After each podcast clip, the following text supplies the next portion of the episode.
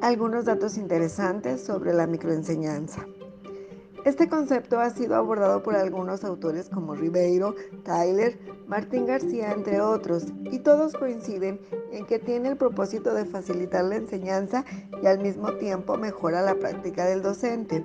Analizando las categorías explícitas de los conceptos mostrados por estos autores, se puede decir que la microenseñanza es una técnica de enseñanza-aprendizaje que desarrolla las habilidades de los alumnos de una manera simple, mejorando también la formación del profesor. La microenseñanza es realmente una enseñanza que disminuye las complejidades de una clase.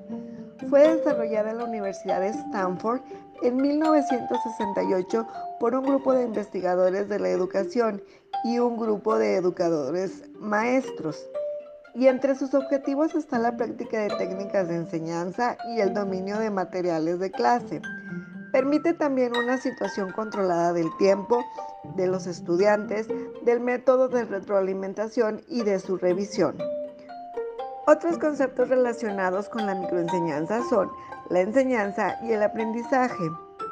Autores reconocidos como Piaget, Brunner y Medina coinciden en que la enseñanza facilita el aprendizaje, el desarrollo y el crecimiento del alumno.